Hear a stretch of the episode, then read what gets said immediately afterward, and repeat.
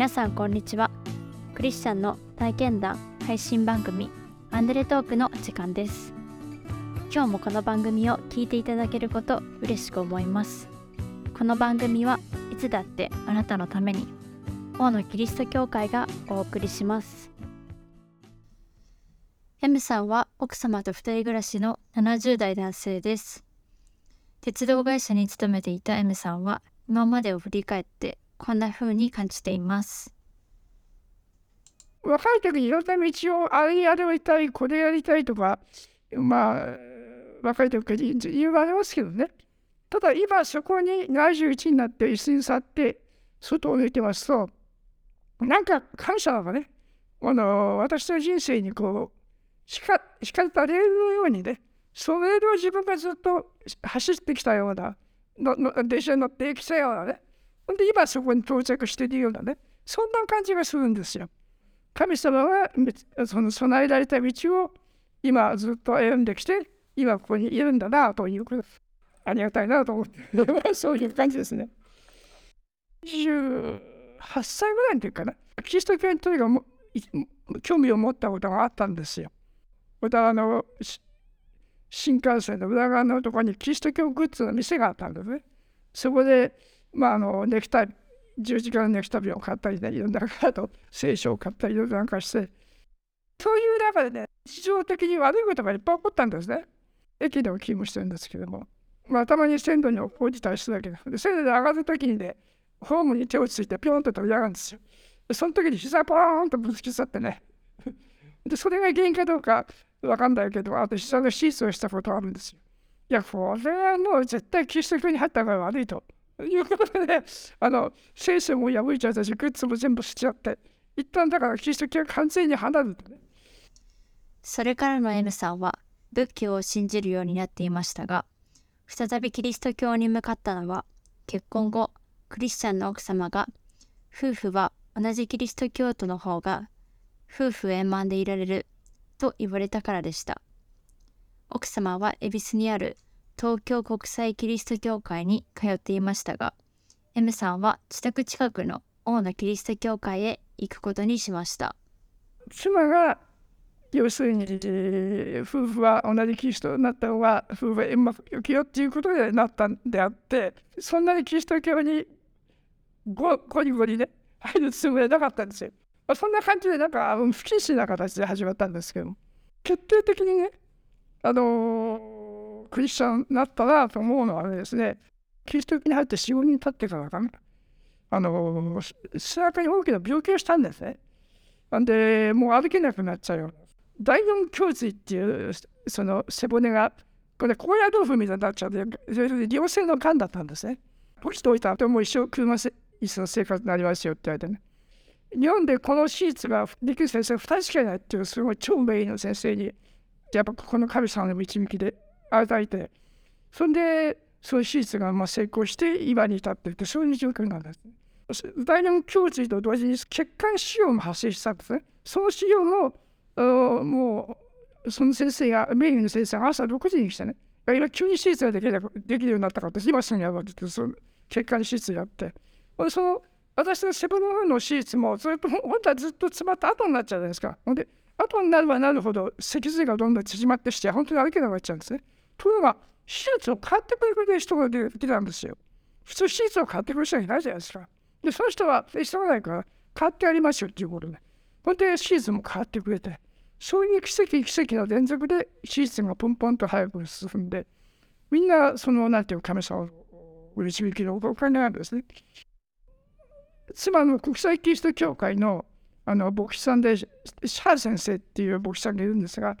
別に自分の教会じゃないのに私の入院のベッドまでしてお祈りしていただいてでその時に私が妻にねいやまあ私が知っちゃっても別に神様なんじゃダメだよってねこれ全部運命だからっていう全部神様の任せなさいって言ったらそそれを聞いてたそのシャー先生があなたの信仰は絶対あなたは治りますっていうことでそれであの七輪にある骨は絶対砕かれないっていう部分があるじゃないですか。そこを読んで祈っていただいてそれであのまあ本当に手術をねあの、まあ、6時間ぐらいかかったんですけども、まあ、成功してほんで今こういう歩けるようになったっていうそういう経験があるんですねだからあの初めに入った時はいい加減なバプテスマだったんですけどもまさにその知能バプテスマを受けてですね私は本当にその時から本当のクリスチャンになったら自分で思ってます。まあ本当にここでやっぱりイエス様を信じていっていこうかなといこうというふうにまあ思ったことがあります。日常生活の中でも M さんは神様に守られたと感じることがたくさんありました。その一つに会社でグループワークをしていた時のことがあります。私はあの、なんていうか、もう、さっきも話したように、子供の時から成績も悪いし、気も弱いし、体も弱いし、人まで話なんか絶対できないしね。もう人が4人いればもう話なんかできない人間だったんですよ。4人以上、3人以上いるまで。その話し合いの代というのは、あのある工場で事故が起きたけど、それはどういう原因でどういう対処をしたりかっていうとダメだったんですね。大体の人はまあ大体要するに、まあ、自己責任で一生懸命やりましょうかしょね、とか、いやまあ、責任持って仕事やりましょうとか、あと会社のために頑張りましょう大体その班の結論になるんですよ。それが全体の結論になってね、それが教育なんですよ。私が考えたのは、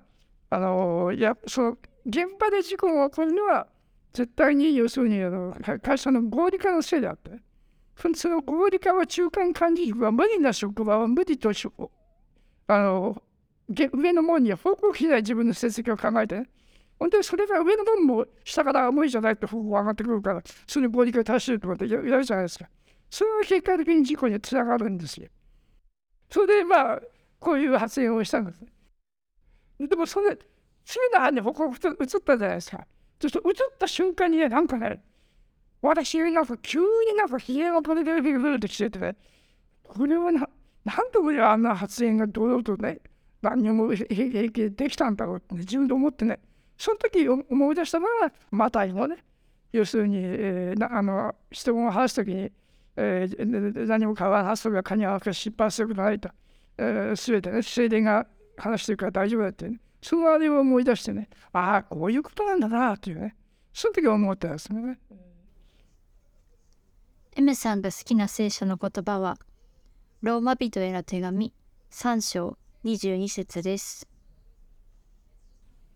ローマ3章22節のね、あのすなわちイエス・キリストを信じる信仰による神の義であって、それは全ての信じる人に与えられ、何の差別もありませんというのがありますけど、やっぱこれがやっぱりすごい好きですね。というのは、あの私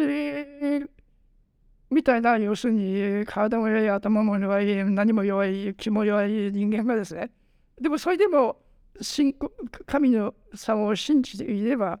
まあ、やがては天皇御国に行くわけですね。で、天皇御国には、絶対私は差別はないと思ってるんですよ。この世の中はね、いろんな、もちろん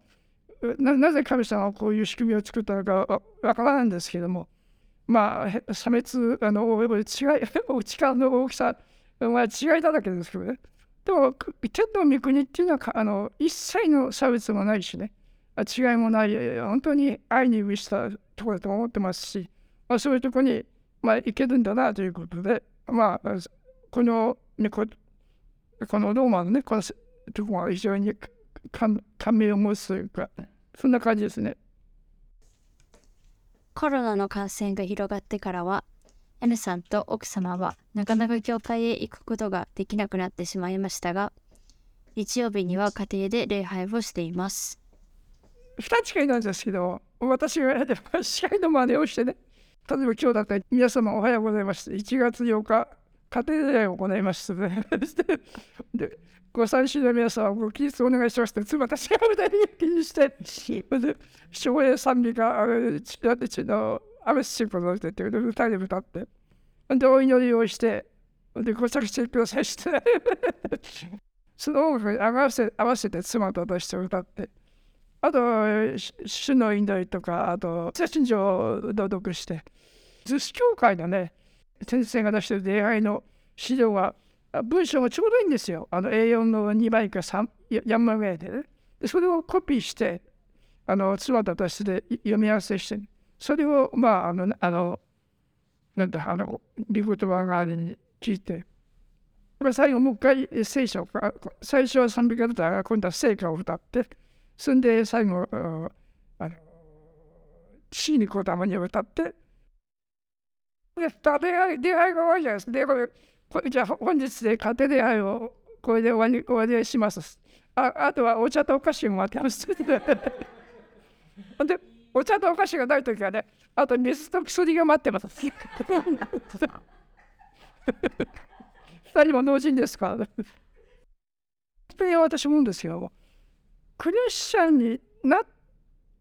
たのが20確か2003年なんですけども、神様は私の人生を子供から今はずっと見てるじゃないですか。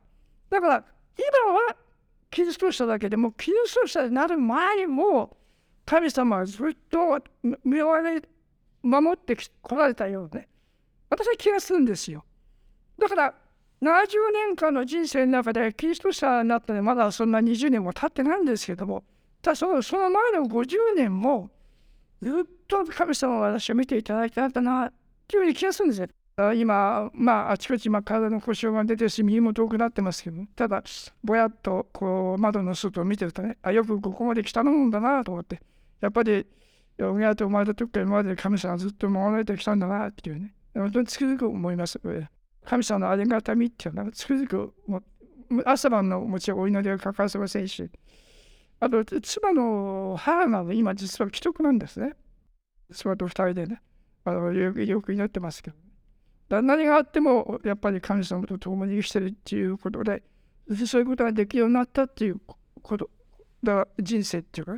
それで今まあよかったなって。私も何でこのにいるか分かんないんですけども。まあ少なくともその間は祈りの生活でね生きていこう生きたいなと思ってます。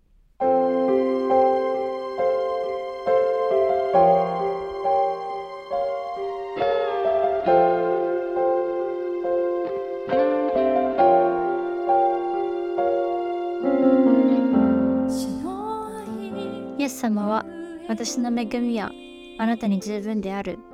私の力は弱さのうちに完全に現れるからである。と言われます。まさにそれは天の御国の公平さを信じつつ自分の弱さを認めている M さんの人生そのものだと言えるでしょう。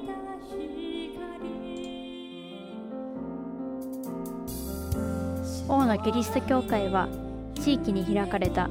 プロテスタントの教会です。最寄り駅は小田急線相模大野駅。北口から徒歩5分です。毎週日曜日の礼拝にぜひお出かけください。詳しくは大野キリスト教会ホームページをご覧ください。いつだってあなたのために大野キリスト教会でした「深い闇